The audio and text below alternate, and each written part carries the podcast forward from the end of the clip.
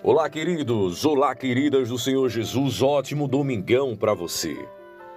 Texto para nossa reflexão está no livro de Provérbios, capítulo 3, versículos 5 e 6. Confia no Senhor de todo o teu coração e não te estribes no teu próprio entendimento. Reconhece-o em todos os teus caminhos e ele endireitará as tuas veredas. Amém?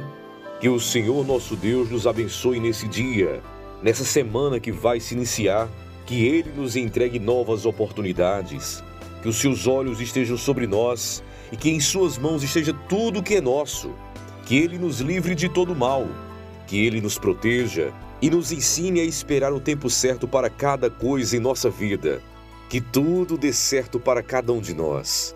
Esse é o meu desejo, esse também é o desejo do nosso Deus. Aproveitando para desejar a todos os amigos, clientes, irmãos da fé, um feliz Natal e um venturoso 2021.